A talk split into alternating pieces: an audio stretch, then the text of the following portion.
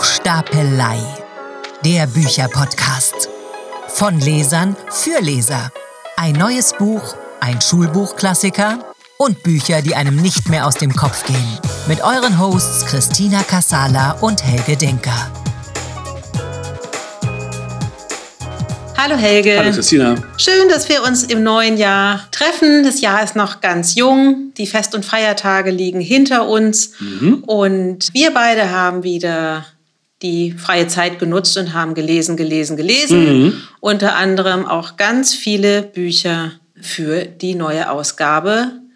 Nämlich, wir machen gerade das Dutzend voll mit ja. Buchstabelei. Wir haben vor einem Jahr angefangen, Wahnsinn. die erste Sendung aufzunehmen und äh wir haben uns abgesprochen, was wir machen wollen und äh, welche Bücher wir lesen wollen, dass wir mal einen Klassiker nehmen, ein neues Buch und so.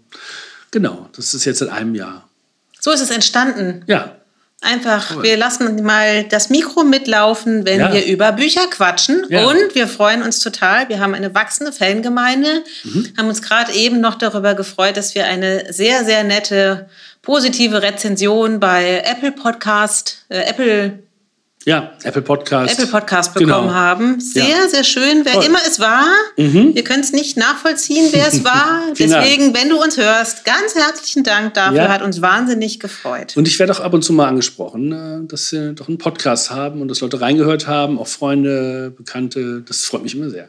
Mich auch. Ja, und wir haben viele tolle Bücher gelesen in einem Jahr. Ne? Ja. Also, wenn man mal so ein bisschen zurückguckt und so, äh, da waren auch viele Bücher dabei, die ich sonst nicht gelesen hätte oder so, aber Die Unschärfe der Welt, äh, damit haben wir angefangen. Mhm. Super. Anne, ein Helden-Epos ist mir in guter Erinnerung geblieben. Obwohl uns das gar nicht so umgehauen hat, das Buch. Ne? Nö, aber im Nachhinein, das hat, manche Bücher haben so eine Nachwirkung. Ne? Ja. So, die wirken nach und man denkt öfter mal dran zurück und so und denkt so, naja mit wachsender Distanz wird es dann doch interessanter oder, oder spannender, als wenn man es gerade so gelesen hat, vielleicht. Ne? So. Das stimmt. Du erinnerst dich im letzten Podcast so, mhm. dass ich ähm, ja auch erwähnte, dass gerade bei dem Edgar Selge, was ja mein Buch des Jahres war, ja. ähm, die Personen auf einer sehr tiefen Ebene ganz viel bewegt haben. Ja. Und mich haben im Nachgang einige Leute darauf angesprochen, Aha. was ich sehr, sehr schön fand. Mhm. Auch dazu ein herzliches Dankeschön, hm. nämlich, ihr habt völlig recht, ich habe meine Eltern nie gefragt, wie mhm. das denn war im Krieg. Mhm. Ähm, das, was wir ja auch besprochen hatten, ja. was ja Edgar Selge jetzt mit Anfang 70 in diesem Buch verarbeitet. Ja. Und ähm, was wir dann rausgearbeitet hatten, dass Aha. genau nämlich dieser Prozess quasi auch bei vielen anderen, die eben Eltern hatten, die noch den Krieg oder Großeltern, die den Krieg ja, erlebt haben, ja. da nie gefragt haben. Das stimmt, das stimmt. Es gibt so ein Schweigen zwischen den Generationen, ne? man redet nicht mehr drüber. Und ähm, es kommt, kommt ab und zu mal was von den Eltern oder so, so Geschichten, wo man denkt, so, naja, die hatten es absolut auch nicht leicht. Ne? Die haben in einer absoluten Krisenzeit gelebt, irgendwie, wo Kinder auch noch einen ganz anderen Stellenwert hatten, nämlich einen sehr niedrigen. Ja. Äh, die liefen da so mit, die hatten zu funktionieren, das waren so kleine Erwachsene. Und wehe, die haben nicht gemacht, was man als Erwachsener gesagt hat. So, ne? Ja, dann gab es hinten schön gab's einen auf. Hinten drauf oder noch mhm. was anderes oder mhm. so. Also das war damals sehr, sehr üblich. Mhm. Und das hat diese Generation natürlich auch geprägt. Ne? Und das schreibt Edgar Selge ja auch in dem Buch. Also genau. hat er beschrieben. Was waren denn deine drei Bücher des letzten Jahres? Naja, drei. Also ich ähm, habe ja zwei jetzt schon genannt. Äh, dieses ähm, Kairos fand ich auch sensationell gut. Mhm. Ähm, mit Abstrichen, ne? haben wir auch drüber gesprochen und so ähm, diese, diese unglückliche Liebesgeschichte oder Liebesbeziehung in einer zusammensinkenden DDR-Zeit, das fand ich toll. Das würde ich auch weiter verschenken. Ich habe es schon weiter verschenkt und ich werde es auch noch mal ein paar, ein paar Leuten weiterschenken und empfehle es auch, ja. das zu lesen. Ja. Gerade Leute, die natürlich mehr Ahnung haben, die in der DDR noch aufgewachsen sind, die letzten Jahre noch erlebt haben, für die ist es wahrscheinlich noch spannender zu lesen. Ja, Jenny Erpenbeck ist keine Einsteigerliteratur. Nee, Man braucht schon ein bisschen. Aber das hat mich echt auch umgehauen, muss ich sagen. So. Mhm. Also ich habe jetzt auch von ihr noch Gehen gegen gegangen, habe ich jetzt auch noch gelesen und so. Ah, das ist schon eine tolle Schriftstellerin. Hat sie deine Erwartung gehalten? Nicht ganz, ja. Also Ach. Kairos ist tatsächlich das, was ich empfehlen würde. Ach, wirklich? Aber das ist meine persönliche Meinung. Ja. Das andere ist ja auch sehr hoch gelobt worden, das ist eine Flüchtlingsgeschichte und so. Gut. Ja, nee, also man kann. Äh also ich bin sehr, sehr dankbar, dass wir dieses Projekt gestartet ja. haben, weil wir ja. tolle Bücher gelesen haben, mhm. uns mit vielen Themen mhm. durch Literatur auseinandergesetzt ja. haben, auch über die über das geschriebene Wort hinaus Mhm. links und rechts gelesen haben. Hab ich gerade heute noch jemandem erzählt, äh, als wir das Heldin, also dieses Buch Ein Heldinnen-Epos gelesen haben, Mhm. viel ich Nett. links und rechts auch über Algerien, die Beziehung zu Frankreich, Ja. was war da eigentlich, Ja. wer hat da gegen wen gekämpft, Aha. was hat das für Auswirkungen auch Ja. heute noch auf die Beziehung zwischen. Algerien und, und Frankreich und Afrika und Kontinentaleuropa. Aha. Also ganz, ganz tolle Türen, die sich durch Literatur im letzten Ja. Jahr wieder äh, geöffnet haben. Man, man lernt eben auch noch was nebenbei. Ne? Es ist äh, so unterhaltsam, es manchmal ist, aber man lernt doch noch was mit. Oder bei Edgar Selge, wie dann diese Nazi-Seilschaften funktioniert haben nach dem Krieg. Das taucht da ja auch auf und so. Das ist natürlich super interessant. Ja. Und was ich auch immer wieder schön finde, ist, wenn mich dann unsere Hörerinnen und Hörer ansprechen und sagen, ich habe mir das Buch daraufhin gekauft, Mhm. ausgeliehen, ich habe es gelesen und dann entweder positiv oder negativ sich dazu äußern. Ja. Also eine Freundin Ja. hat mich angesprochen und meinte, ich habe mir das deinetwegen gekauft und Mhm. nach zehn Seiten dachte ich, ah nee, Christine, also wirklich nicht, das möchte ich nicht zu Ende lesen. Das kriegst du zurück. Also, Ja, so in etwa. Und dann dachte ich, aber auch Ja. das ist ja völlig legitim. Ja, ja. Ne? Man möchte ja im Grunde nur zum Lesen anregen. Genau, genau. Und wie, also ich lese ja auch in jedes Buch rein und meistens verrät ja der Anfang schon die ersten zehn Seiten, wohin es geht oder worum es geht, wie es geschrieben ist und so. Danach kann man sich ja selber ein Urteil bilden und so. Ja. Aber wenn wir Leute anregen zum Lesen oder auf gute Bücher stoßen lassen und so, freut mich das total. Mission completed. So. So, um Nazi-Seilschaften. Überleitung? Ja. Gut, oder? Wunderbar. Ja. Geht es ja auch in unserer Neuerscheinung. Ein Okay. bisschen. Nazi-Seilschaften, okay. Na, zumindest kommt Nazis vor. Weil was wir ja Nazis festgestellt vor, ja. haben, auch im Vorgespräch, Ja. ähm, dass wir durch die Leserei für Buchstapelei Hm. auch sehr viel mit Protagonisten in Kontakt gekommen sind, die mittelbar und unmittelbar doch irgendwie was mit der Nazizeit, Ja. mit Bewältigung der deutschen Geschichte zu Ja. tun haben, sei es durch Mauerbau, sei es durch Großeltern, die im Krieg gekämpft haben, Mhm. sei es durch Nazi-Gold, was in der Familie noch da ist. Mhm. Ähm, Also es ist mir auch aufgefallen, dass so wahnsinnig viel neue Literatur äh, von jungen Autoren auch tatsächlich entweder im Dritten Reich spielt oder mit Personen bestückt sind, die in der Nazizeit gelebt haben schon. Das ist, fand ich erstaunlich. Das ist mir vorher gar nicht so aufgefallen. Also die Nee. Frage ist ja, ist das ein ganz neuer, also ein neues Phänomen? Junge Mhm. Schriftsteller und Schriftstellerinnen beschäftigen sich mit der Großelterngeneration Ja, und schreiben über Familiengeschichten. Ja, ja. So wie dieses ähm, junge Frau am Fenster stehen, blaues Kleid. Mhm. Ähm, geht ja im Grunde um eine, Ja. um eine junge Frau, die Mitte 20 ist und trotzdem ist es eine Nazi-Geschichte. Ähm, ist das ein, ein aktueller Trend von jungen Schriftstellerinnen Mhm. und Schriftstellern? Ich glaube ja. Also das hat wahrscheinlich noch nie aufgehört. Das, dann, das Neue ist jetzt natürlich, dass eine Generation darüber schreibt, die das nicht mehr unmittelbar erlebt hat oder auch nicht mittelbar die Folgen. Also es ist nicht die Generation von Böll oder von Siegfried Lenz, sondern es sind halt die jüngeren Autoren, die eben aber auch dieses äh, Thema sich wählen. Und es natürlich auch eine, bietet natürlich auch eine Menge Stoff, ne? Schuld und Sühne und Opfer und Täter und Moral und so. Das ist natürlich ein, ein, tolles, ein toller Hintergrund, den man da hat, ne? für eine Geschichte. So Ja. klar, das äh, beschäftigt einen natürlich noch, nach wie vor. Aber Ja. äh, auf, also mich hat es auch überrascht, wie, in wie vielen Büchern das drinsteckt. So. Immer wieder. Ja. Also wenn wir deutsche Literatur gelesen haben, war es quasi immer drin. Mhm. Irgendwie schon, ne? Ja, genau. Und bei den Amerikanern, ja. Ja. dann waren sie meistens irgendwie Soldaten oder so, die dann auf der vermeintlich richtigen Seite Mhm. Ja. gekämpft haben und Ja, ja, genau. sich aber auch irgendwie schuldig gemacht haben. Ja. Also Ja.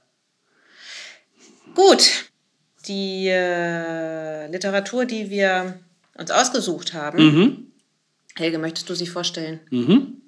Wir haben uns als neuen Roman von Christian Kracht Eurotrash ähm, angeschaut. Ähm, das ist gerade relativ neu erschienen, also frisch aus auf den Büchermärkten sozusagen. Ähm, und wir haben als Klassiker George Orwell dazu genommen, äh, Farm der Tiere. Ja, das war dein Wunsch, gell? Ja, ja, genau. Warum? Ähm, Farm der Tiere. Ähm, ich habe es in der Schule, glaube ich, nicht gelesen. Meine Schwester hat es gelesen.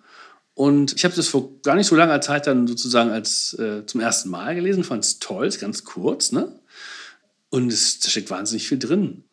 Das ist natürlich ähm, eine Parabel auf den Stalinismus, auf, die, auf, das, äh, auf eine Herrschaft, die, die vorgibt, irgendwie freie Menschen zu produzieren oder für freie Menschen zu sein, den Kapitalismus überwindet und die letztendlich in genau dem gleichen Zwängen und, und, und äh, Druck irgendwie endet, wie, das, wie die Staatsform, die sie beseitigt hat. Und das ist eine tolle, wahnsinnig kurz auf den Punkt gebracht, mit einer Geschichte, auf einer, die auf einer Farm spielt wo der Farmer von den Tieren zum Teufel gejagt wird, äh, der die Tiere quält und schlecht behandelt und wenig Futter gibt und so.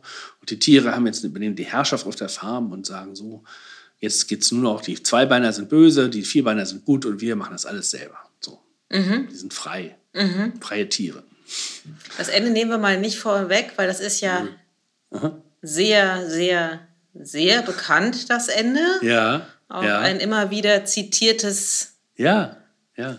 Zitiertes Zitat? Ja, ein zitierter denn? Spruch, ja, sozusagen. Genau, also genau, das Ende super ist super ja bekannt ist. Ne? Super bekannt. Ja. Ähm, George Orwell, ja, mhm. ähm, ich habe ihn, glaube ich, auch nicht in der Schule gelesen. Mhm. Mhm. Zumindest habe ich nicht Animal Farm gelesen. Okay. Ich glaube, ich habe 1984 ja, gelesen. Das habe ich, glaube ich, auch gelesen als Schüler. Aber in Englisch, oder? Ähm, ja, ich glaube ja. Mhm. Also ich habe es auf Englisch gelesen und dann kam auch gerade eine Verfilmung raus, irgendwie so, die haben wir auch noch gesehen. Sehr, sehr düstere, also Dystropie sagt man ja, ne? düstere Absolut. Zukunftsversion, alles, also der hat aus 1948 das 1984 gemacht und das äh, Schrecklichste, was passieren kann, sozusagen weitergesponnen. So. Mhm. Äh, sehr, sehr bedrückend, nicht, nicht sehr, sehr bedrückend. Ja, ja. Ging dir das bei Animal Farm auch so, dass es bedrückend ist? Ich fand es wahnsinnig lustig. Du also, fandest es lustig? Ja, ich fand es toll, wie man sowas Lustiges schreiben kann über so eine schreckliche Zeit. Aber dieser Stalinismus, ne, der Personenkult, äh, also diese Schweine, die auf der, also der Farm sind, die übernehmen so ein bisschen die Herrschaft am Anfang oder die übernehmen eigentlich gleich die Herrschaft so, ziehen in das Haus ein von dem, von dem Bauern und ähm, schreiben irgendwelche Regeln auf. So. Und da steht zwar ganz tolle Sachen drin. Erstmal, alle Tiere sind gleich und so, Menschen sind schlecht, Tiere sind gut und so. Und mhm. die singen mal das Lied der freien Tiere Englands und so. Und dann ändert sich das aber, weil die Schweine immer mehr den Menschen ähnlicher werden und die anderen Tiere anfangen zu unterdrücken. Und, und die Tiere plötzlich auch Hunger leiden und die haben Misserfolge und kriegen bestimmte Sachen nicht hin. Und dann erzählen die, äh, erzählt so ein Propagandatyp immer Geschichten, dass das der, die bösen Menschen außenrum irgendwie schuld sind, dass irgendwas schief geht. Dabei ist es eigentlich deren eigenes Problem. Und äh, die Tiere, denen geht es nachher auch immer schlechter, immer schlechter, immer schlechter. So. Und die Schweinen geht es immer besser. Und ich fand das, also dieser super ernste Hintergrund, dieser, dieser, dieser geschichtliche Hintergrund, äh, fand ich toll, wie er daraus so eine lustige Geschichte gemacht hat. So. Mhm. Also das ist äh, super witzig teilweise. Hast du gelacht dabei? Nö, ich habe mich gefreut. So, das ähm, wie man aus sowas ernst, so einem ernsten Zeitalter oder so einer ernsten Zeit so eine lustige Geschichte noch produzieren konnte. Ja. Toll. Also, ja, bei mir ist das Lachen Spaß nämlich im Halse stecken geblieben. Ja, na klar. Na wirklich, klar. es ist wirklich, man, man schluckt und denkt, das ist ja. einfach schrecklich, was ja. da passiert. Vor allem, weil du weißt, äh, was da tatsächlich passiert ist. Ne? Ja. Es sind ja im Stalin hat Millionen Menschen, seine eigenen Leute geopfert sozusagen, aus einem Machtkalkül heraus, hat seine Gegner alle umbringen lassen ähm, einer, einer, großen Verbrecher des letzten Jahrhunderts. Und ähm, das einzige Positive war, dass die Armee eben die, die Nazis besiegt haben. Äh, das ist ein großer Verdienst gewesen. Aber ansonsten war der Typ auch so ein Verbrecher. Also, also er war so tatsächlich ein Verbrecher, er war vorher Krimineller. Also, ja. Ähm. Umso interessanter ist es ja, dass ein Brite letztendlich, mhm. Orwell ist ja in, in Indien, glaube ich, geboren ja, genau. und hat dann ja auch als, als äh, wo war er in Burma oder ja, war genau. er dann ja bei der Polizei stationiert, auch, stationiert genau, und, so, und ist dann ja aber auch nach London übergesiedelt ja, ja. und hat dann als, als Brite ein dermaßen Stalin-kritisches Buch geschrieben, mhm. was ja in Großbritannien eigentlich nicht erwünscht, gewollt, nee, das hat verpönt, er auch mal, tabuisiert war. Genau, das hat er auch geschrieben. In, in, England durfte man nichts Böses über die UdSSR und Stalin sagen, weil das dies ja die Verbündeten waren, die Nazi-Deutschland besiegt haben.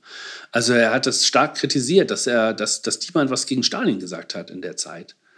Und das fand ich, finde ich auch sehr hellsichtig. Ne? So, er ist äh, Sozialist gewesen auch, mhm. Orwell. Ich glaube, er war auch im ähm, äh, spanischen Bürgerkrieg äh, mhm. involviert ist äh, sehr arm gestorben, ne? haben wir äh, drüber geredet. Ähm, der hat lange, war lange obdachlos auch. Ja. Hat eine der paar tollsten Geschichten, Dauer-Bestseller äh, geschrieben, die es gibt. Also Animal Farm haben wir schon gesagt, 1984. Äh, Down and Out in Paris und London ist auch ein tolles Stück. Mhm. Und noch ein paar mehr. Und ähm, ja. Man kann über dieses Buch ja im Grunde Mhm. wenig Interpretatives sagen, weil es liegt ja auf dem Silbertablett. Ja. Worum es da eigentlich geht. Also man kann dieses Ja. Buch ja nicht nicht lesen und nicht verstehen, worum es geht. Nee, man versteht es eigentlich. Sofort. Ich glaube, sofort. Ich Ja. glaube, als Jugendlicher muss man ein bisschen Hintergrund haben, ein bisschen Anleitung haben und so einen Journalismus erklärt kriegen, dass es nicht mehr so präsent ist. Ne? Aber es geht ja auch Zeit. mit jeder anderen Diktatur letztendlich. Ja. Die Frage ist ja, Nimm- nimm funktioniert, Mhm. funktioniert überhaupt ein alle Menschen sind gleich Prinzip? Mhm. Das- oder wird das nicht sofort pervertiert so, oder sofort ausgenutzt von einer Ja. Gruppe von Machtmenschen? Genau. Die Also dieses- reißt. Ja. diese, diese, große, diese große Utopie, ja, wir haben uns alle lieb und Mhm. Ja. Mhm. wir kümmern uns umeinander und jeder ist gleich und jeder hat gleich viel Stimmrecht. Ich meine, das funktioniert ja schon bei Kindern im Kindergarten nicht. Ja, ähm, Ja. Es ist natürlich ein großer Wunsch der Menschheit oder einer äh, vieler Idealisten vielleicht. Mhm. Aber das funktioniert ja im Grunde gar nicht. Und im Grunde äh, das, was er beschreibt und Tiere stellvertretend dafür stehen lässt, das kannst du ja auf jede andere Staatsform im Grunde auch übertragen. Es Das gibt stimmt. immer jemanden, der sich Ja. toller fühlt, schlauer fühlt, Mhm. größer fühlt, ähm, Regeln nach, seinen, nach seinem Gutdünken aufstellt, sie Ja. verändert und Fake News stand immer, war schon immer so und nie Ja. anders. Und Ja, oder sich äh, hinstellt und Wasser predigt und Wein, selber Wein trinkt. Ja. Ne? Dieses Scheinheilige, das kommt ja auch super raus. Das ist ja bis heute durchgängig, ähm, wenn es um Machtmissbrauch geht und Korruption. Ne? Man erzählt immerhin, also stellt sich hin und erzählt, was die anderen machen müssten. Also die müssten jetzt mal den Gürtel enger schneiden und, ne? und so ein bisschen. Ne? So. Ja. Und man, für sich selber nimmt man dann immer raus. So. Genau. Einem selber geht es einmal gut. So. Ne? ja, man ist ja auch Und das schlauer. findet man auch völlig in Ordnung, dass man, Ja. dass man das nicht eben, dass für das Volk, ne, die, die Regeln gelten und für dich selber aber andere so. Und das ist halt sehr, sehr, ein sehr, sehr übles Prinzip. Ja, und äh, das fand ich ja auch so spannend. Das ist, ähm, also das sind ja die Schweine, interessanterweise die Schweine. Ich weiß gar nicht, wie ist das im, haben die, ist, ist das im Englischen auch so, dass die Schweine sozusagen auch das gleiche sind wie im Deutschen, nämlich Schweine auch im übertragenen Sinn? Also stehen die auch, Ja, man klar. sagt, ja? Klar, ja, ja. Das ein Schimpfwort, meinst du? Ja, genau. So, Ja, ja. naja, eben auch mit, dieser, mit diesem Inhalt, du Schwein. Und, äh, Ich meine, also ich meine, ich liebe Schweine, ja, und Mhm. Ja, ja, man kann ihnen ja gar nichts Negatives nachsagen. sind tolle. Tiere. Das sind Ja, ja. super Tiere, aber Ja, ja, trotzdem sind wirklich. sie ja richtig negativ konnotiert. Natürlich, ja. ja. Die Hunde auch, die dann die Schweine bewachen und Ja. so. Ne? Klar, das ist sehr, sehr genau ausgewählt. Der Rabe, der da irgendwelche der Religionen predigt oder so, ne, und was Religiöses da reinbringt und das verzogene Pferd, das irgendwie Zucker möchte und so. Ach, die fand ich ja Tolle super. Figur. Molly, Ja. ne? Heißt die, ne? Molly. Ja. Super Figuren. Super, die Schafe, die immer blöken, solange bis So keiner doof. mehr Lust hat zu reden. Ich glaube, Apfel hat auch viel an vielen Parteiversammlungen teilgenommen und hat sich das da ausgedacht, bei der Gelegenheit oder so. Ja, man kann sich das so richtig Kann vorstellen. total vorstellen. Ja. Ja. Und eben super. auch dieses System, was es stützt. Also es gibt Mhm. ja, und das ist ja auch erschreckend, und deswegen sage ich auch, mir ist das Lachen im Halse stecken geblieben, Mhm. als ich festgestellt habe, es gibt ja nicht nur diejenigen, die sich überhöhen, Mhm. ja, so wie es bei den Menschen ja auch ist, ich bin toller, ich bin besser, ich weiß mehr, Mhm. aber es gibt ja auch diejenigen, die das System stützen, in der Hoffnung, Profiteure des Systems zu sein. Ja, Also genau. hellsichtig genug im Grunde sind. Nutznießer des Systems, Nutznießer? Mhm. egal ne, was es ist, Sozialismus, Kapitalismus, egal wie, wie das heißt, aber profitieren davon. Ne? Und kommen immer durch. Kommt mal durch. Ja. Und das sind ja die, die eigentlich am, am wenigsten zum Schluss Mhm. zur Rechenschaft gezogen werden. Das stimmt. Das stimmt. Eigentlich fehlt in der Geschichte eigentlich nur noch die, ja, die, gut, die anderen, ne? Die, die Menschen werden immer schlecht gemacht und der Feind ist immer der, wenn was schief geht, ist immer der, der, der, der das Boykottierte ist dann der, der Abtrünnige, ne? Das Schwein, das irgendwie äh, vom Hof gejagt wurde oder weggelaufen ist. Äh, dem wird alles böse zugeschrieben und so. Der wird ja dann so denunziert. Ja, ja. Ja, Und genau. Falschmeldungen und, und Gerüchte werden verbreitet. Ja, und, ja, genau. Und genau. wie dankbar die Tiere darauf auch reinfallen oder es annehmen. Ja, Mhm. ja, das war ja, ich weiß gar nicht mehr, wie er hieß, das Schwein, was vom Hof gejagt wurde, weil Ja. er verstanden hat, wie das System funktioniert und sich und, äh, Mhm. sozusagen die Revolution ja wiederum pervertiert. Also eine tolle Geschichte, die ist echt sehr kurz, sehr komprimiert, steckt wahnsinnig viel drin Und es ist, ich fand es teilweise sehr lustig oder es hat aber einen ganz, ganz ernsten Hintergrund und, und äh, ist auf jede Diktatur oder jede Staatsform irgendwie anwendbar, die, die, die Platz für Korruption lässt, sozusagen. Ne? Die was, auch was Gutes will eigentlich, ne? eine, eine schlechte Herrschaft abschüttelt und aber dann die nächste gleiche da, sich draufsattelt, sozusagen. Ne? Also ganz, ein ganz kurzer Moment der Freiheit entsteht und dann kommt schon vielleicht die nächste, die, kommt die nächste Fraktion, die das die anderen ausnutzt. So. Das Buch ist hochaktuell. Toll, das ist super aktuell, ja. Du hast vorhin gesagt, Orwell war so hellsichtig. Mhm. Mhm. Das ist er ja bei 1984 ja auch. Ja. Wahnsinnig, was, wie, wie klug er war. Ja, was Überwachung angeht oder so. Ne? Orwellsche ist ja ein feststehender Begriff. Ne? Also eine, das ist ja wirklich ein Wort, ein Sprachgebrauch, was er geprägt hat, sozusagen. Ne? Äh, Orwell äh, steht für Überwachungsstaat, für totale Kontrolle. Mhm. Er hat natürlich weiter, ähm, er hat natürlich den Krieg weiterlaufen lassen, sozusagen, weil er den erlebt hat. In 1984 herrscht Krieg, Dauerzustand, so gegen einen anderen Feind, irgendwie Mhm. so, gegen die Bösen im Ausland. Ich finde aber tatsächlich Animal Farm noch stärker als 1984, weil, wie gesagt, dieses aus einer wahnsinnig ernsten Geschichte eine lustige Fabel zu machen, das ist echt eine Meisterleistung. Ja. ja. So. Also wahrscheinlich hat er auch selber sehr viel Elend erlebt und so. Na, er hat und ja zehn trotzdem- Jahre auf der Straße gelebt. Er hat zehn Also Jahre meine, auf der er Straße gelebt, ja, genau. Ist ja letztendlich auch an den. Folgen, Folgen Ja. auch verstorben, Ja. seiner Obdachlosigkeit, Ja, seiner genau. Mhm. langjährigen. Weil wir es eingangs hatten. Ähm, du hast es gar nicht in der Schule gelesen. Ich Nee. habe es auch nicht in der Schule gelesen. Das andere im Englischunterricht. Und auch da habe ich es auch erst später gelesen. Also Mhm. mit Orwell bin ich, glaube ich, auch erst in der Oberstufe in Berührung gekommen. Ja, Beim Lesen habe ich gedacht, und ich habe ja auch das Graphic Novel, im Grunde könnte man das Mhm. auch schon jüngeren Kindern geben. Es ist sprachlich nicht schwierig in der Nee. deutschen Übersetzung. Nee. Es liest sich flott runter. Ja. Ähm, dadurch, dass es Tiere sind, ist es auch greifbarer, als Mhm. wenn es wahrscheinlich Menschen wären. Und das Buch ist hochaktuell. Also eigentlich Ja. müsste man das Buch sehr viel früher lesen. Mhm. Oder? Was denkst du? Ja, ja, kann man jüngeren Kindern auch schon geben. Mhm. Die werden natürlich diese Anspielung auf den Stalinismus und so nicht, nicht gleich verstehen, ist klar, aber trotzdem als Geschichte über eine Herrschaft äh, von Gleichen unter Gleichen kann man das durchaus Jüngeren in die Hand geben, ja, klar. Ich war so ein bisschen frustriert, als ich Mhm. irgendwie so dachte, gibt es eigentlich die Freiheit gar nicht? Das ist ja eine, eine große Frage, die da so mitschwingt. Ja, Gibt es Freiheit? Oder wollen Menschen überhaupt in die Freiheit? Weil letztendlich auch die Tiere ein System für sich entwickeln, zu akzeptieren. Ich meine, es ist ja nicht so, als ob sie nicht mitbekommen, was läuft. Mhm. Ja. Ja. Ja. Sie hinterfragen das, sie wollen dann die Regeln lesen. Die Regeln werden aber verändert. Mm, Dann so vergessen sie auch, wie das ursprünglich hieß. Manche wollen gar nicht erst lesen lernen, weil. Mhm. Lesen macht ja auch ein bisschen dumm. Dann das eine Pferd, was äh, tatsächlich dann ja auch zu dem Nachbarhof überläuft, weil sie weiß, dass sie da nicht, das ist ja eine Stute, Mhm. Weil sie weiß, dass sie ähm, nicht, also dass sie nicht mehr arbeiten möchte. Mhm. Natürlich werden die Tiere gezwungen, härter zu arbeiten, Ja. um sich selber zu verwalten. Also Ja. geht sie auf den Nachbarhof, Ja. weil sie weiß, dass sie dort Zucker bekommt. Sie ist also bereit, in die Knechtschaft wieder zu gehen, ja. weil sie es bequemer hat. Jetzt könnte man einen Vergleich ziehen, der ziemlich gewagt ist. Also mit der DDR ging es ja auch. Also die, die, die Bürger der DDR haben die, ihr, ihre, ihre, ihr Regime abgeschüttelt durch eine Bürgerbewegung und haben sich dann aber entschlossen, der, der, der BRD beizutreten. So. Es war auch ein kurzer Moment der Freiheit sozusagen, wo man gesagt hat, was könnten denn, wie könnte denn ein anderes Deutschland aussehen? Wie könnten die Alternativen aussehen? Da wurde sehr kurz drüber gesprochen.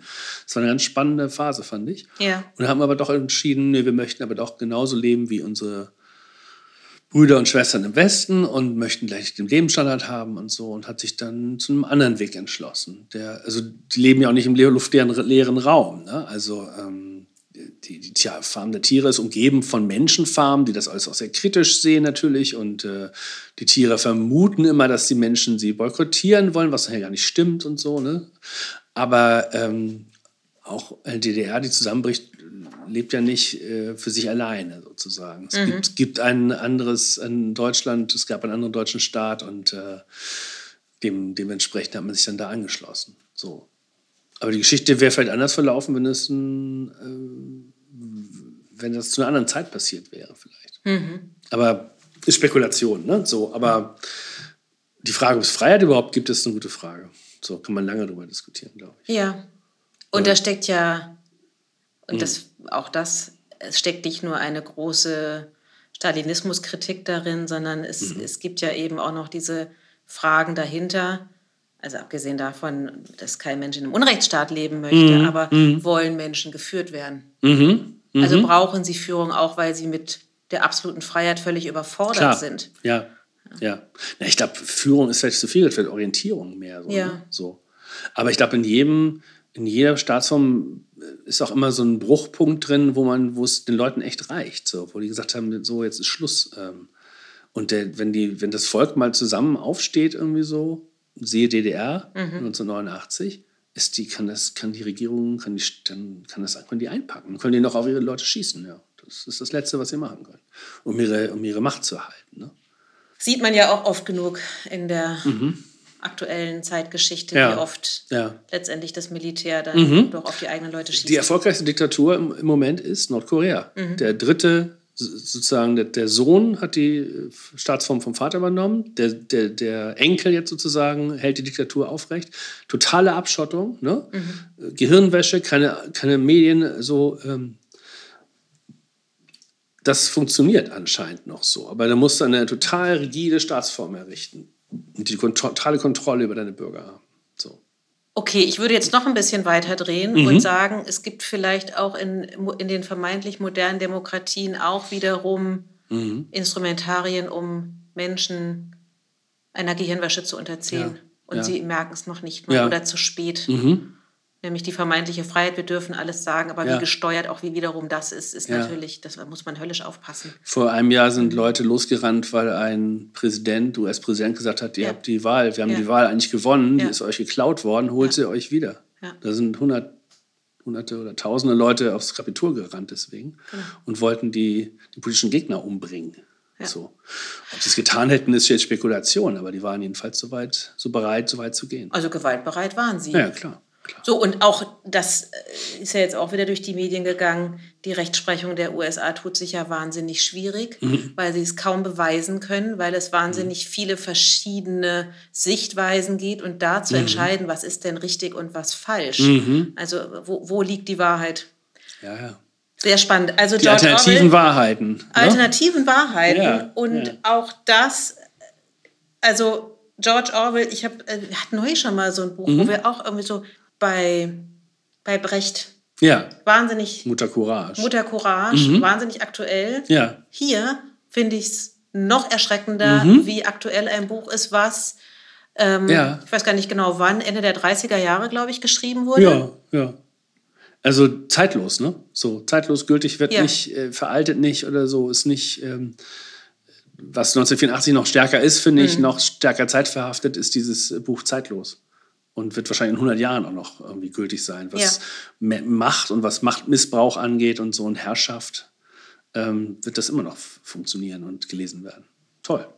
Absolut. Ja, absolute Empfehlung. Absolute Empfehlung. Auch für Jüngere, haben wir gesagt. ja, Ne? ja, Graphic Novel hast du genannt. genau. Sehr schönes Buch gibt es dazu äh, mit, mit ähm, Zeichnungen.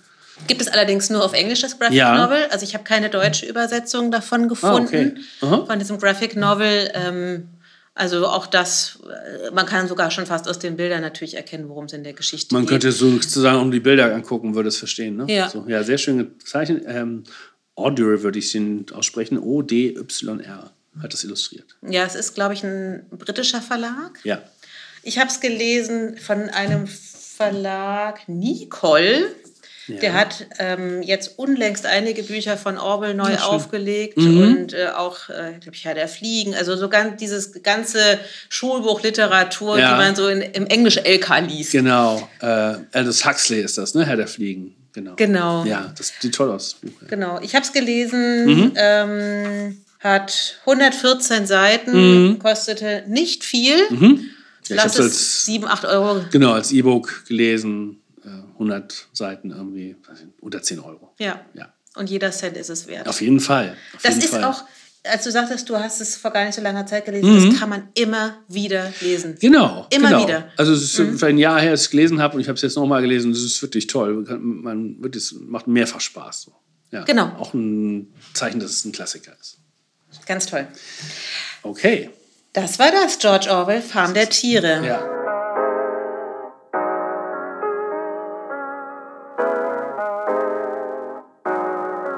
Wir kommen zu unseren Neuerscheinungen. Neuerscheinung. Wir haben nur eins gelesen. Drumherum haben wir ein bisschen gelesen über diesen Autor, ja. Christian Kracht, mhm. Eurotrash. Ja. Wir haben äh, in der letzten Ausgabe immer über Eurotrash gelesen. Ich glaube, es heißt Eurotrash, weil Eurotrash, Eurotrash nämlich ja. ein ganz feststehender Begriff im angloamerikanischen Sprachraum ist. Ja, ja, äh, genau. Du hast vorhin schon erklärt, kurz vor, vor der Aufzeichnung, was das heißt. Kannst du mhm. das nochmal sagen? Weil das kannte ich auch nicht. Äh, ja. ja? Ähm, ich hoffe, ich kriege es nochmal ganz zusammen. Also Aha. Eurotrash ist sozusagen ein angloamerikanischer Begriff, der eigentlich auf drei Säulen fußt. Ich hoffe, mhm. ich kriege sie noch zusammen. Mhm. Quasi eine völlig überzogene Luxuskritik. Ja. Dann hinter jedem Fenster lauert ein Nazi. Nazis? Aha, und das okay. dritte kriege ich nicht mehr okay, zusammen. Okay, das dritte müssen wir beim nächsten Mal verraten. Okay. Genau. Ah ja, interessant. Wir haben es ja gelesen. Lustig ist die Geschichte dazu. Ähm, ich hatte das vor einiger Zeit schon, lass es irgendwann im Herbst gewesen sein, habe ich das Buch in der Buchhandlung gesehen. Habe es in die Hand genommen und dachte, ach, schau an, Christian ja. Kracht hat ein neues Buch gelesen. Ja. Habe dann, äh, wie ich das ja gerne in Buchhandlungen mache, mal so 10, 15 Seiten gelesen und dachte, was für ein belangloses Buch und habe es mhm. weggelegt, weil es ja nicht ganz günstig ist. Nämlich äh, kostet auch 22 Euro. Unfassbare 22 Euro. Genau, ja. für ein Buch, ähm, du hast es so schön gesagt, mhm. ähm, in der Dicke der Bücher könnten, äh, des Buches könnten eigentlich zwei Geschichten stecken. Ja, es ist wahnsinnig weit gesetzt. Also da äh, zwischen die Zeilen passt noch ein zweiter ja. Roman. Und äh, sorry, lieber Kiepen, Heuer und Witsch, äh, das sind eher 100 Seiten als 200. Ihr habt da sehr großzügig mit weitem Zeilenabstand gesetzt und so. Es ist natürlich sehr viel kürzer, als es jetzt erscheint und äh, mhm. dafür ist es natürlich ein stolzer Preis. So. Ich finde das Cover aber sehr schön. Das, das ist super, ganz also, toll. Don't judge a book by a cover, aber das ist in diesem Fall ein tolles Bild von einem Mann mit, einem, mit zwei Kirschen überm Ohr. Das, das sieht toll aus. Müssen wir uns mal Gedanken darüber machen, warum der wohl zwei Kirschen am Ohr hat. Tja, das weiß, äh, könnte man jetzt interpretieren. Ja. Also es macht dieses Buch auf jeden Fall sehr hochwertig, mhm. aber ich habe es zur Seite gelegt und habe es nicht gekauft, so, weil es mir die Versuch. ersten ja. 15 Seiten zu belanglos erschienen und okay. außerdem war es mir zu teuer und mich mhm. haben auch die beiden Kirschen nicht überzeugt. Nee? Nein, so. also erstmal nicht. Und dann, ja. ich weiß gar nicht, warum wir es dann ausgewählt haben. Ja. Und haben es jetzt dann über die Feiertage gelesen mhm. und bei dir ist es auch nicht über diese Beurteilung, es ist ziemlich belanglos hinausgekommen, oder? Äh, nee, das hat, also das stimmt nicht so ganz. Man muss dazu sagen, äh, Christian Kracht ist ja mit einem Buch bekannt geworden, Faserland, das ich nicht gelesen hatte, sondern das ist jetzt sozusagen, Eurotrash ist der zweite Teil. Ähm, und ich habe erst Eurotrash gelesen und jetzt Faserland hinterher.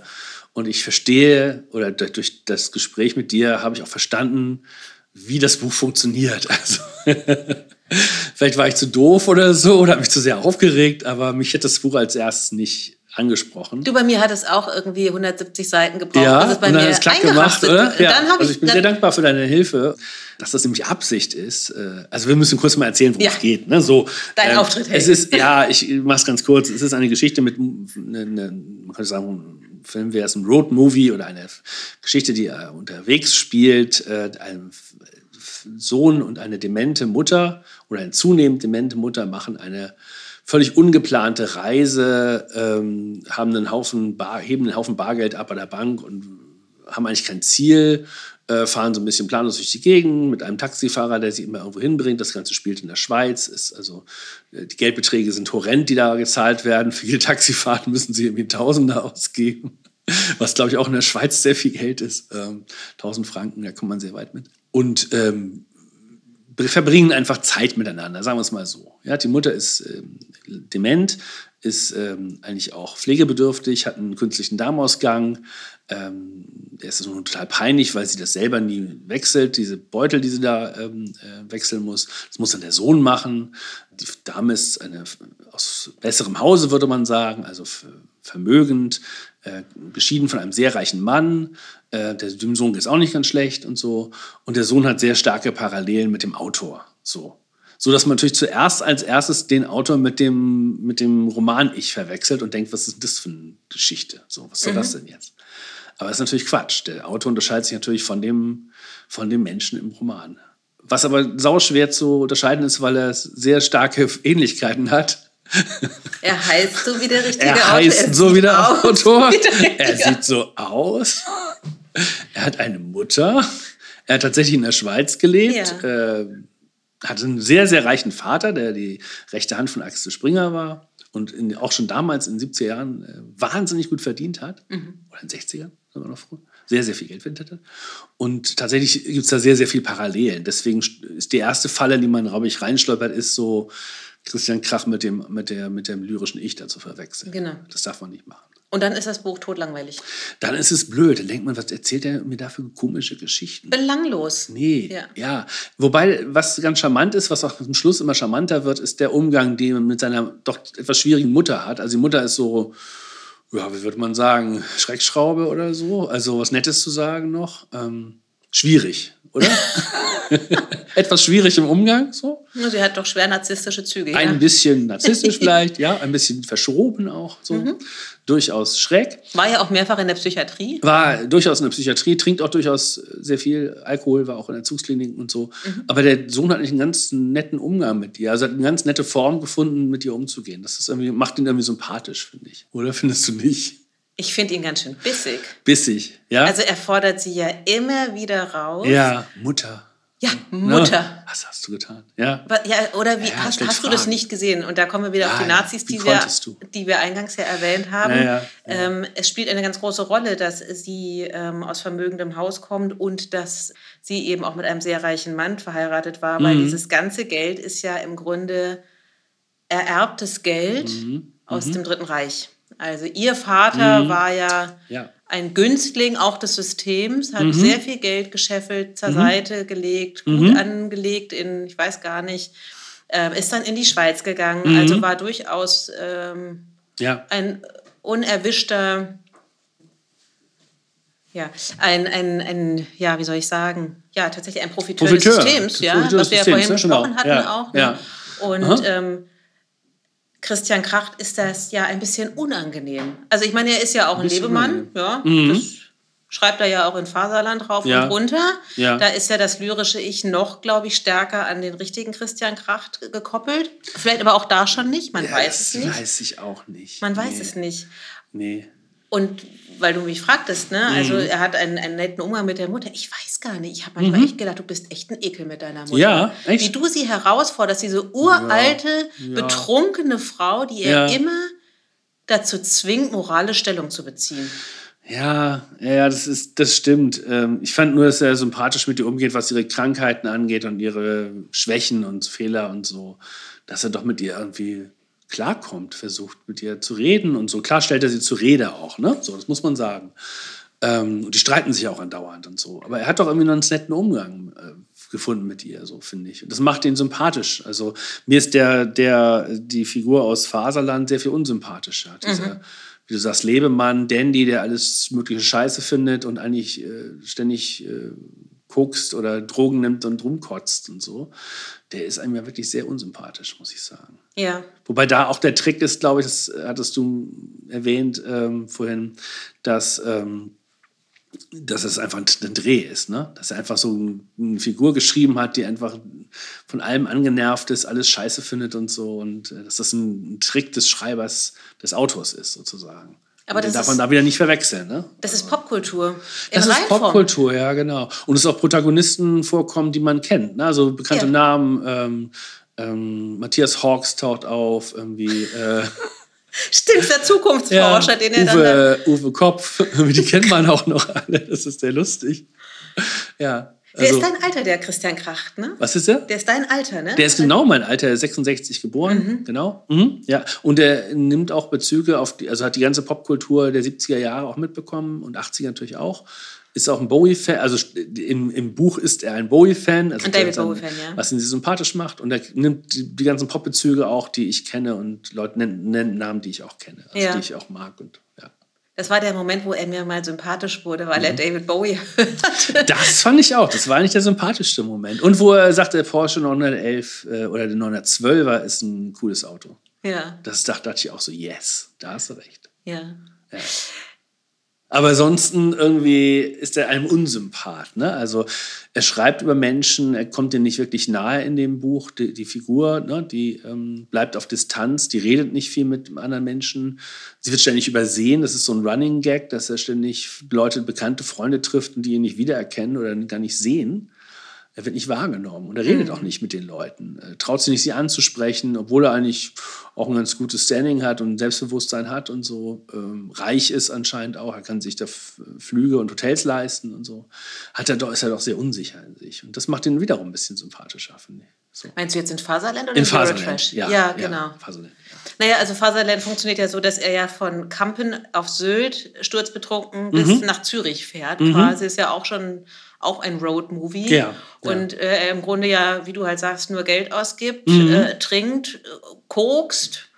Ja, ja, im Grunde wie im Nebel seinen, seinen Alltag wahrnimmt. Ja, ähm, ja. Das ist eine Drogengeschichte auch ein bisschen. Ne? So, genau, ja, und ähm, mhm. man halt immer nicht so richtig weiß, äh, nimmst du eigentlich wahr, was du tust, oder bist du so ja. schon so weg? Mhm. Ja? ja? Also wie, wie man sich halt irgendwie so, ja, so, so neureiche Lümmel vorstellt. Ja. So kommt er einem vor, so ein neureicher genau. Lümmel. So, solche Leute hatten wir in der Schule und die waren die nicht sehr sympathisch. Ja. die haben wir verprügelt früher, nein. Quatsch. Ach so, äh, nein, nein, nein, nein, aber die waren dann nicht sehr sympathisch. So Schnösel waren das. Ja, so Schnösel, Schnöselige genau. Typen, die irgendwelche komischen Jacken anhatten und so. Um die Barberjacken. Es geht ja die ganze Zeit um diese Barberjacken. Ja, ich muss erst mal nachgucken, was das ist, weil mir mhm. der Name nichts sagte. Das sind so Regenjacken aus England. Mhm, so Wachsjacken. So Wachsstoffen, mhm. sehen was, was, komisch aus, finde ich, und so. Äh, nicht sehr hübsch. Aber daran erkennt man sich anscheinend und so. Und, ja. Ja, das war schon ein Erkennungsmerkmal. Ja? Ja, mhm. du bist aber schon früher häufiger mal auf Sylt gewesen, oder? Äh, nee, ich war, glaube ich, einmal auf Sylt. Nee, es war von dir gar nicht Zwei, so weit. Zweimal, zweimal. Aber mir, ich, mir ist diese, dieser Typ Mensch ist mir bewusst, aber man muss tatsächlich den Unterschied machen zwischen der Figur im Roman und, und dem Autor. Den Fehler darf man echt nicht machen. Und, ähm, und es hat einen gewissen Charme. Weißt du, wann Faselhead erschienen ist? Wie lange ist das her? Na, Mitte der 90er, oder? Ja, okay, okay, ja. ja. Das war eine ganz andere Zeit. Also. Und trotzdem, und ja. ähm, das ging mir jetzt bei Eurotrash eben auch wieder mm, so, es, mm. es kommen so Protagonisten drin vor, ähm, die man, glaube ich, wenn man jünger ist, überhaupt gar nicht kennt. Mhm. Ja, also mhm. Matthias Hawks ist mir damals mal in meinem Studium begegnet, mhm. ja, so als, als, stimmt, als stimmt. Name oder, ja. oder auch die. Also heute müsste es Christian Drosten sein, den er dann trifft oder so. Dann würde man ungefähr so wissen, wer, wer das ist. Oder? Der käme Stimmt. aber hoffentlich besser weg als der Matthias Hawks. Die kommen alle nicht gut weg. Nee, kommen alle nicht Wim gut Wenders weg. Wenders findet er auch blöd und so. Da ja, aber auch. Sie ne, widersprechen wollen. Auch der, der Vater, der dann da in Eurotrash, ne, um den geht es ja dann auch eine ganze mhm. Weile, ähm, mhm. der dann ja überall in den schönsten Orten der Welt hat, der sich dann ja irgendwelche Villen gekauft und wohnt dann neben Aga Khan. Ja. So, also ich ja. kenne Aga Khan noch, weil äh, er irgendwie früher wenn man beim Friseur war, kam der so in dieser Yellow Press mal ja, vor. Ja, genau, genau. So, würdest du deine Tochter fragen, wer Aga Khan nein, ist? Das, nein, nein. Das Wüsste sie gar nicht, worum es geht. Nein, die weiß gar nicht, worum es geht. Genau, und dieses ja. Buch, glaube ich, lebt aber davon, dass mhm. die Protagonisten, die Stimmt. er da sozusagen ja. aufführt, quasi wie am Fließband, ja. ja. Die das, sind gar nicht mehr bekannt. Ja, aber das lässt er bei Eurotrash ja auch mal einfließen, ne? dass er sich mal mit Oskar Fischer prügeln wollte und sowas. Ja. So, so beiläufige Geschichten, kurze Absätze, ne, wo er dann irgendwelche Promis trifft oder so, die Figur im Roman.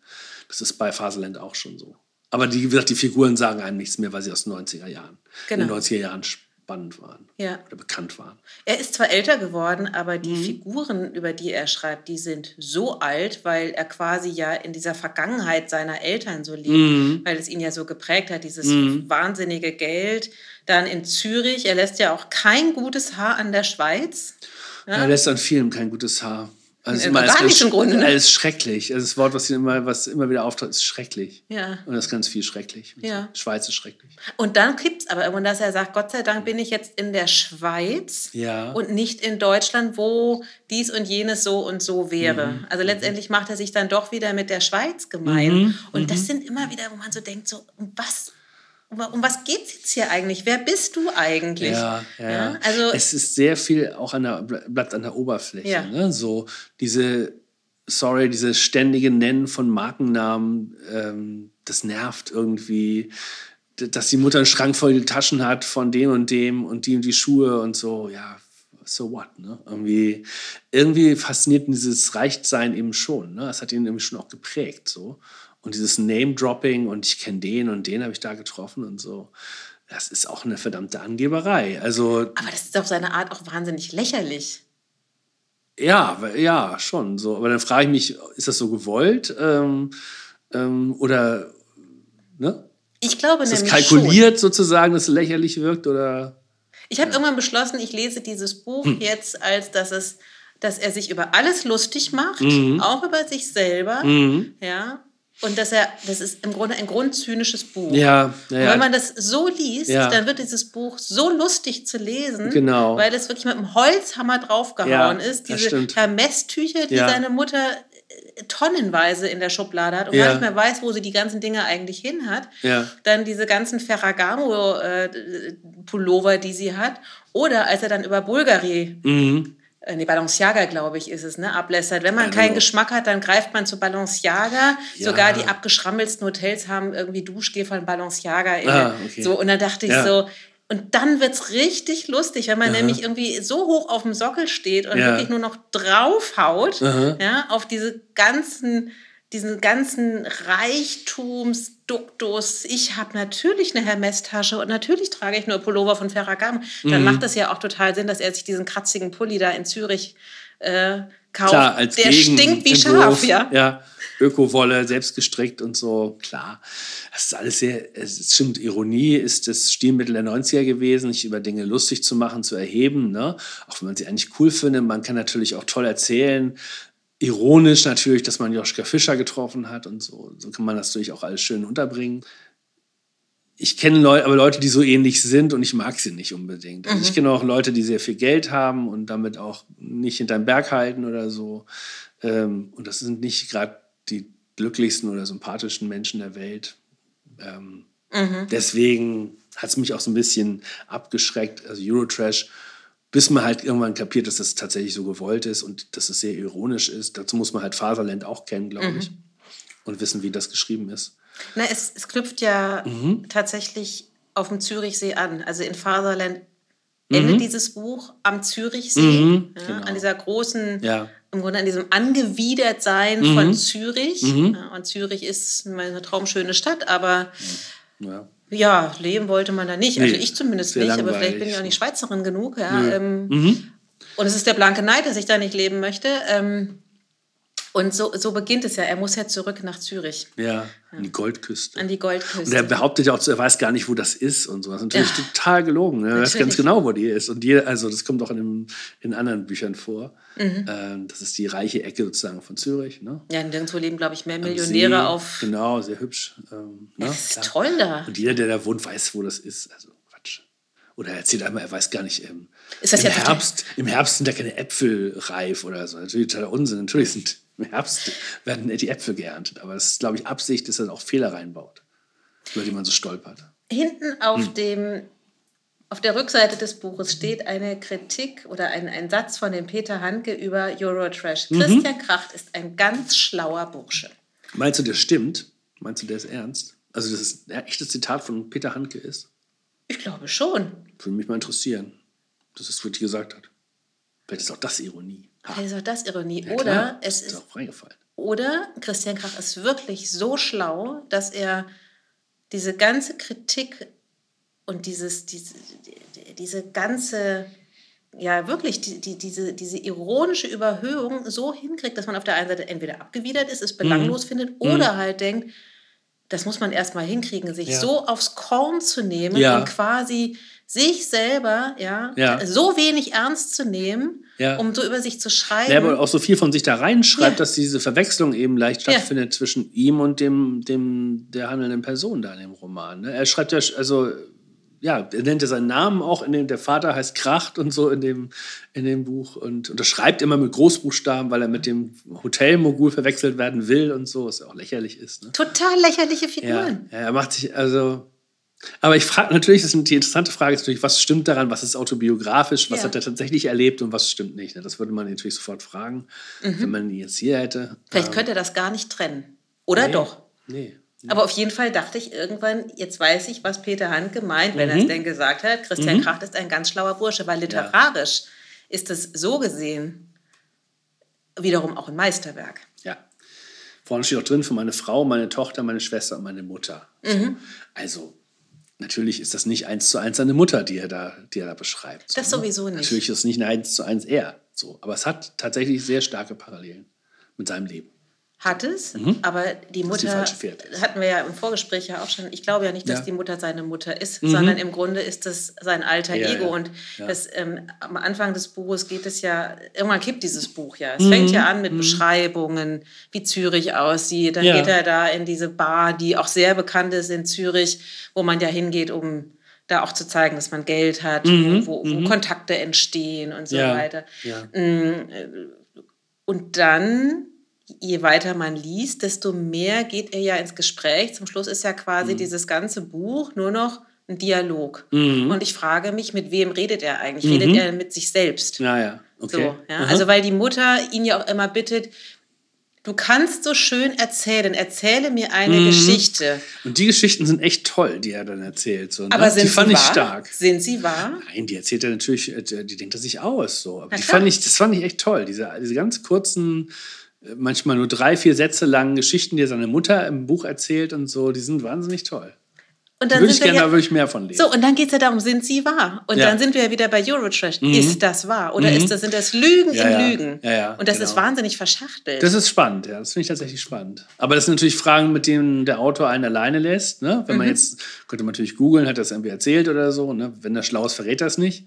Ähm, wo man ihn sehr, wo man sich immer fragt, ist das echt oder nicht?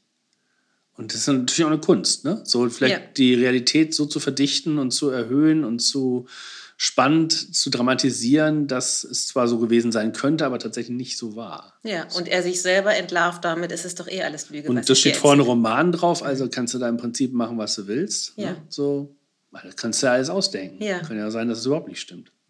Ein großer Blödsinn, was er Ja, da schreibt. toll. Also das ist natürlich eine Kunst. Also Genau. das äh, muss man sagen. Also von daher, ähm, durch Eurotrash habe ich äh, Faserland ganz anders äh, verstanden. Mhm. Ähm, weil Faserland fand ich langweilig. Ja? Ja.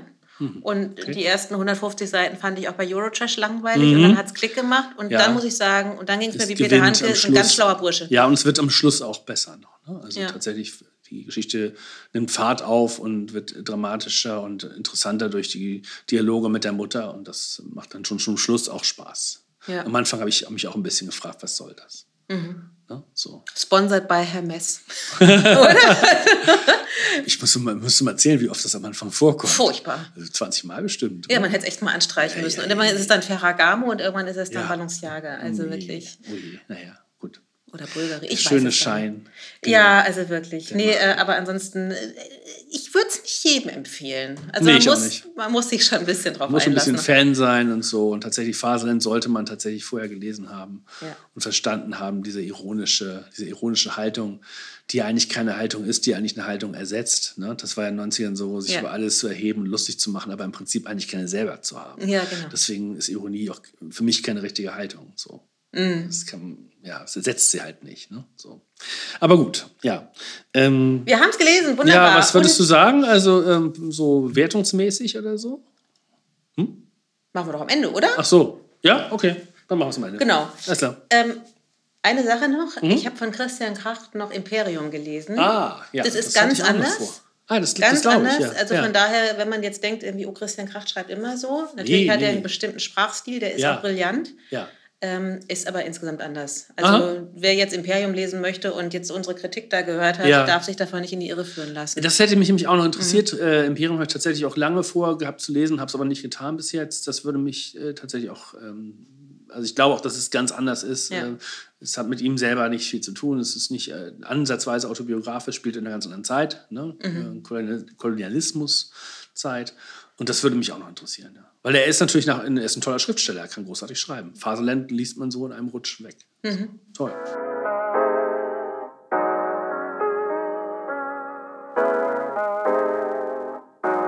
Helge, lass uns noch über die Bücher sprechen, die uns im Kopf geblieben sind. Mhm.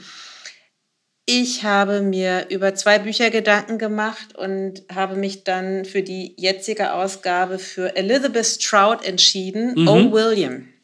Okay. Ich habe im letzten Jahr, anderthalb, ist mir ein Buch in die Hand gefallen von Elizabeth Stroud, die mir bis dahin überhaupt nichts sagte. Mhm. Das Buch heißt Blick aufs Meer und ich habe mhm. damals nichts Besonderes erwartet. Ja. Habe es ein bisschen angelesen und ähm, habe mich davon so überzeugen lassen, dass ich es wenigstens gekauft habe und habe mich dann im Nachgang unheimlich darüber geärgert, wie man ein so fantastisches Buch mhm. Blick aufs Meer nennen kann, mhm. weil es so ein bisschen nach seichter Urlaubslektüre klingt, ohne bisschen, jetzt ne? Ja, und ja. das ist es nämlich gar nicht. Nee. Ähm, ich muss ganz ehrlich sagen, Elizabeth Stroud ist für mich eine der Entdeckungen des letzten Jahres. Eine amerikanische Autorin, mhm. die vermutlich in Amerika auch sehr viel bekannter ist, weil sie hat schon etliche Literaturpreise gewonnen, unter anderem auch den Pulitzerpreis mhm. wow. für dieses Buch, nämlich was im Deutschen Blick aufs Meer heißt. Es ja. heißt nämlich im Englischen Olive Knitteridge. Und darum geht es im ersten was, Buch. Was heißt es auf, übersetzt auf Deutsch? So heißt die Protagonistin. Ach so, ist der Name der Protagonistin. Genau, irgendwie Meet Olive Knitteridge, irgendwie so heißt das, so, glaube ich. alles klar. Mhm. So, und worum geht es? Elizabeth Stroud hat in ihren Büchern, ich glaube, sie hat mittlerweile vier um dieses Ökosystem geschrieben. Es gibt eine große Klammer in ihren Büchern, nämlich einen Ort im Mittleren Westen. Es mhm. ist die pure Einöde. Ja. ja. Und ähm, in jedem Buch geht es um eine andere Familie, eine andere Protagonistin, einen anderen Protagonisten aus diesem Ort mhm. in Illinois. Ja. Und jeder auf ihre oder jeder auf seine Art oder auf ihre Art versucht, mit der Vergangenheit in diesem Ort klarzukommen. Mhm. Und in Blick aufs Meer ist es die Olive, in, mhm. ähm, ich weiß gar nicht, wie das andere heißt, alles, alles ist möglich oder so ist es eine, mhm. eine andere Figur aus diesem Ort. Mhm. Und in ähm, O. William geht es auch um eine Frau mittlerweile in den 70ern, die als junges Mädchen ganz Schlimmes in diesem Ort in Illinois erlebt hat. Ja. Missbrauch, Vernachlässigung. Sie ähm, verlässt diesen Ort, hat also quasi einen rettenden Engel, der sie mhm. aus diesem Ort entführt, mhm. ihr Zugang zur Bildung verschafft, sie kriegt ein Stipendium. Ja. Darum geht es aber gar nicht. Das Interessante ist nämlich, dieses Buch fängt damit an, dass ähm, der geschiedene Mann, der etwas älter ist als diese etwas über 70-jährige Frau, mhm. sagt, mit mir stimmt irgendwas nicht. Mhm. Und ähm, sie begibt sich also mit dem Mann, von dem sie schon seit vielen Jahren geschieden ist, mit dem sie aber zwei Töchter hat. Jeder hat danach noch sein eigenes Leben gehabt. Die beiden bleiben aber verbunden. Mhm. Okay. Und er hat das Gefühl, irgendwas stimmt bei ihm nicht. Ähm, er kann sich dem aber nicht nähern. Mhm. Ja, er weiß nicht, wo, wo, der Anfasser ist, um dieses, diese Disharmonie in ihm aufzulösen. Ja.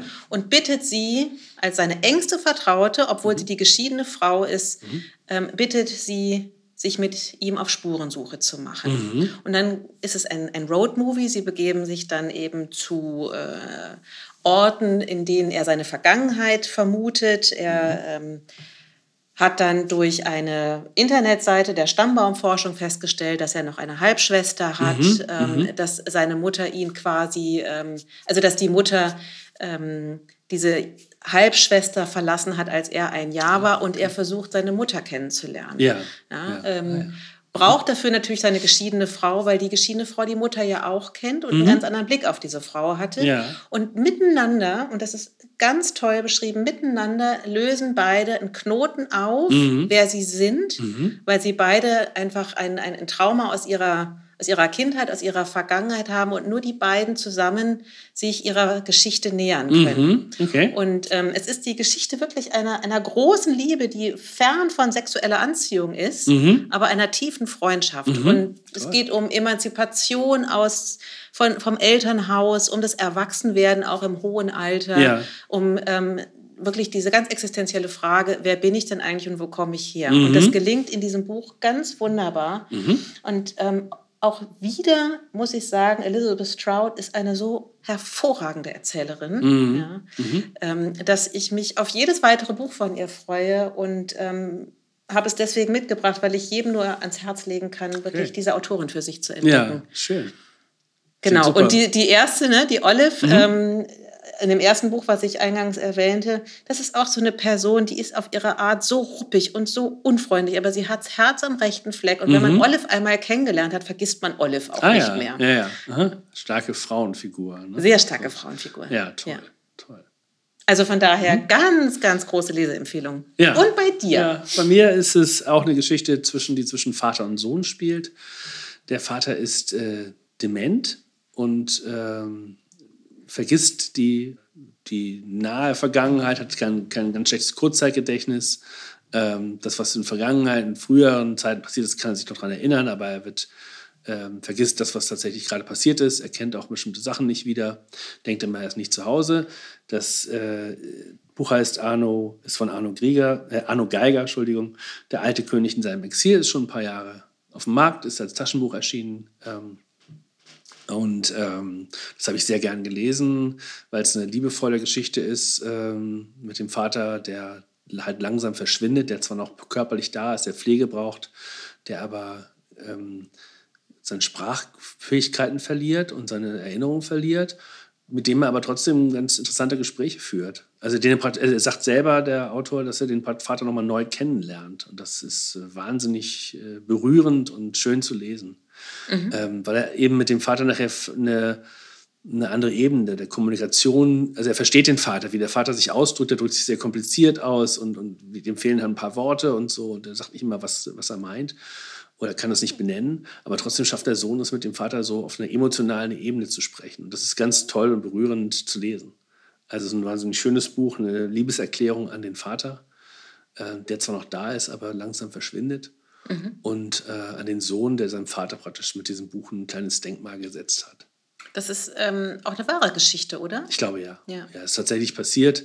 Ähm, Arno Geiger hat schon mehrere Romane geschrieben, äh, davor auch, aber auch schon erfolgreicher Autor. Und äh, dies ist praktisch eine autobiografische Liebeserklärung an seinen Vater. Mhm. Und wahnsinnig schön zu lesen, auch traurig natürlich auch und so. Ne? Diese Krankheit ist furchtbar. Der, der Mensch, den man kennt, äh, seit Jahrzehnten kennt, der verändert sich sehr stark, der vergisst, wo er ist, der vergisst Leute, der vergisst äh, die ganz wichtigen Gegebenheiten. Die kommen manchmal wieder. Aber ich fand es interessant zu lesen, weil ich meine, wir werden alle älter und äh, wir werden alle mit unseren Eltern umgehen müssen, wenn denen das so passiert. Altersdemenz ist sehr verbreitet. Vielleicht passiert es einem auch selber. Ne? Und dann, ich finde es äh, einerseits wahnsinnig berührend und schön zu lesen. Und ich habe es auch so ein bisschen als Vorschau gelesen, so was, was kommt da auf einen zu. So. Mhm. Weil ich glaube, die Sprache zu verlieren, oder das auch zu merken, dass einem die Worte fehlen, das ist ganz sehr was, sehr was Schlimmes. Also das ist, ähm, das schränkt einen sehr ein. Genauso wie es, wenn man sich mehr bewegen könnte und nicht mehr laufen könnte oder nicht mehr sehen könnte. Ja. Ne? Also diese Fähigkeit, sich auszudrücken und so, mit der wir ja auch unser Geld verdienen letztendlich, ne? Ja. Und mit der wir umgehen jeden Tag. Und man, man stellt sich vor, man könnte nicht mehr das sagen, was man meint. Ja. Das ist für mich, für mich ist es eine Horrorvorstellung und das Buch hat mich aber so ein bisschen damit vertraut gemacht, wie diese Situation dann sein könnte. Mhm. Also für mich selber halt auch, ne? aber auch für, im Umgang mit anderen.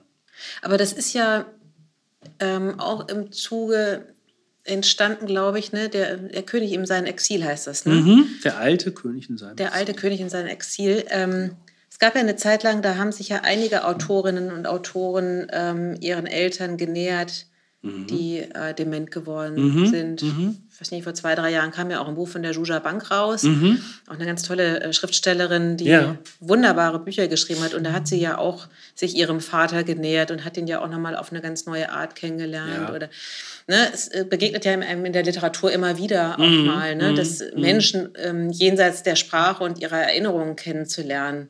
Ja. Und das, was übrig bleibt, das ist, finde ich ja immer so ganz interessant, weil es gibt ja Menschen, mm. die werden so ganz weich und mm. zart, so mm. in mhm. ihrer, im Alter und, ja. und ähm, aber es gibt auch Menschen, die aggressiv werden. Dann, und dann gibt es eben die, genau die, die, die, merken, sie können nicht mehr das ja. sagen oder sich nicht mehr das erinnern, ja. was, sie, was sie brauchen und dann aggressiv reagieren. Das ist auch sehr häufig und so. Es kommt auch vor. Ne? Und äh, sehr, sehr schwer damit umzugehen. Mhm. Es geht ja teilweise über Jahrzehnte. Ne? Also, mhm. ähm, ja. Keine leichte Kost? Keine leichte Kost, überhaupt nicht, aber ein tolles Buch, ähm, auch nicht sehr lang. Ähm, als Taschenbuch, glaube ich, für 10 Euro bei DTV erschienen. Mhm. Ähm, wie gesagt, wenn man sich mal mit Älterwerden beschäftigen möchte, sei es die eigenen Eltern oder man selbst oder so, was kommt da auf einen zu? Irgendwann ist das, glaube ich, ein tolles Buch und es ist eine großartige Liebeserklärung von Arno Geiger an seinen Vater. Schön. Ja, sehr schön. Dann lass uns noch ganz kurz unsere Bücherstapel vergeben. Ja, genau. Ähm, also fünf äh, Bücher ist das höchste, die höchste Wertung, eine ist das niedrigste. Ähm, fangen wir mal mit Orwell an. Mhm. Was sagst du?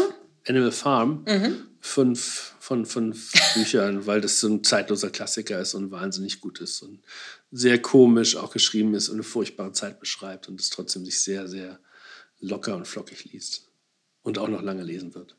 Ja. Und du? Ja, bei mir auch. Ja. Fünf Sterne. Fünf Bücher. Wir vergeben ja Bücher.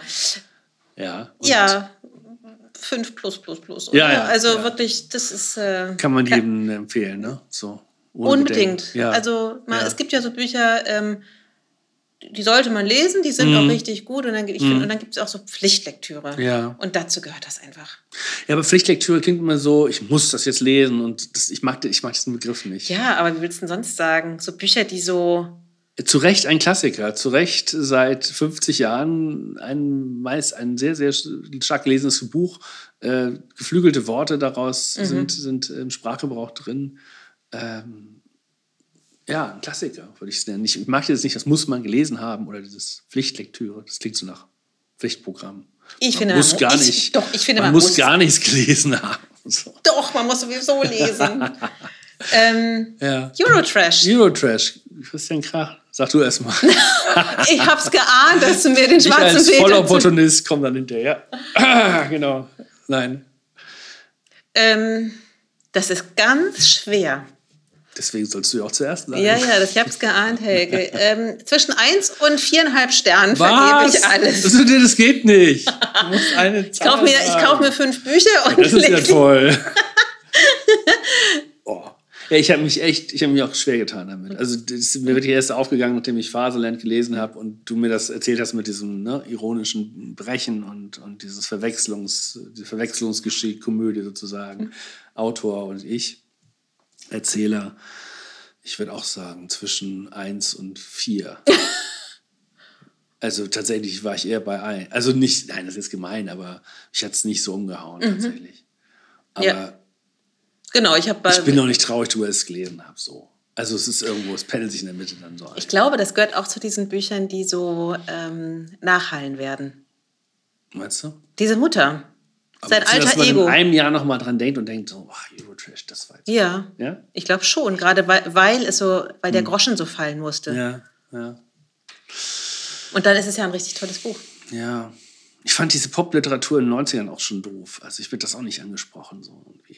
Ich finde das auch so überhyped und, und, und äh, diese, Entschuldigung, jungen Schnösel irgendwie mochte ich damals schon nicht.